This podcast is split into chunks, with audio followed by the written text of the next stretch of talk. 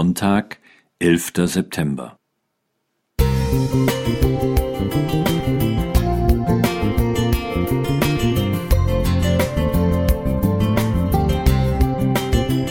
Ein kleiner Lichtblick für den Tag.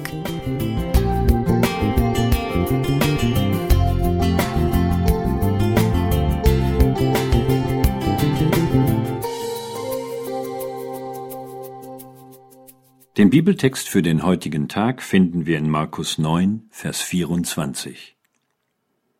Ich glaube, hilf meinem Unglauben.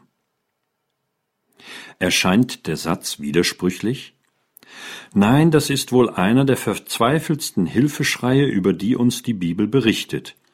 Was war geschehen? Jesus und seine drei engsten Gefährten haben ein einzigartiges und intensives Gotteserlebnis hoch oben auf dem Berg, während sich unten im Tal ein tragisches Drama abspielt.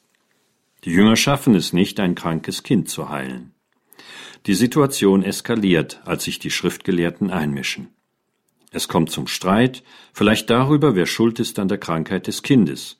Vergleiche Johannes 9, 1 bis 3.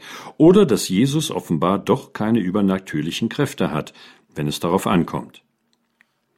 Jesus kommt vom Berg herab und wird mit dieser aufgeheizten Situation konfrontiert. Der verzweifelte Vater des Jungen erzählt Jesus die Leidensgeschichte seines Sohnes, die allerdings auch seine eigene Leidensgeschichte ist. Es fällt auf, dass er Jesus seinen Hilferuf im Plural vorbringt.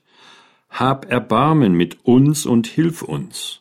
Markus 9, 22. Der Vater ist mit seinen Kräften und mit seiner Weisheit am Ende. Er ist sich nicht einmal sicher, dass Jesus zu helfen imstande ist.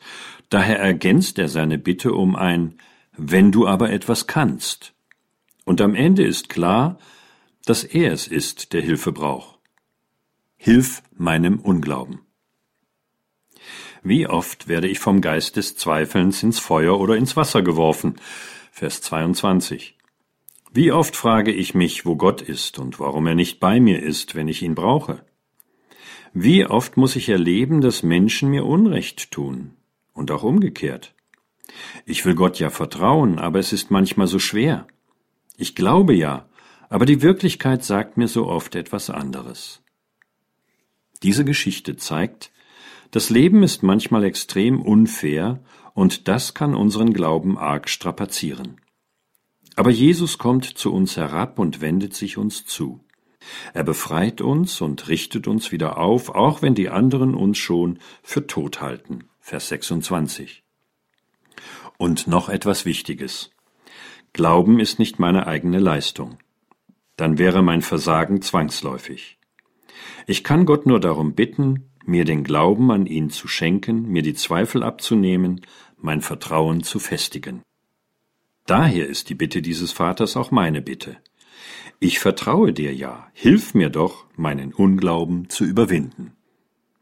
André Zander Musik